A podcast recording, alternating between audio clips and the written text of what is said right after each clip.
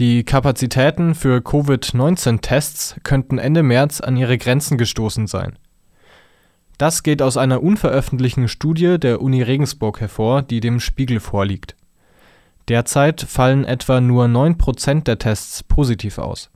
Die Tests können deshalb nur 9 Prozent der Neuinfektionen feststellen bei der derzeitigen Testkapazität von 100.000 Tests pro Tag ergibt das ein Maximum von 9.000 täglich feststellbaren Neuinfektionen.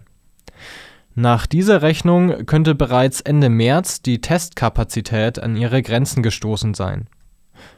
Der Doktorand der Uni Regensburg, Felix Peterhammer, hält deshalb den verlangsamten Anstieg der Infektionszahlen ab dem 20. März für fehlerhaft der flache Anstieg stelle die Grenze der Testkapazität dar und keine tatsächliche Verlangsamung der Virusausbreitung, zitiert der Spiegel den Wissenschaftler.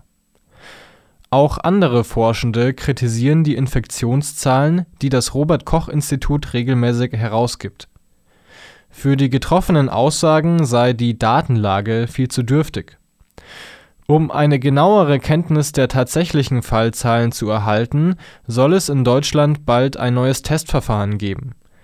Dabei wird auf Antikörper gegen das Covid-19-Virus getestet.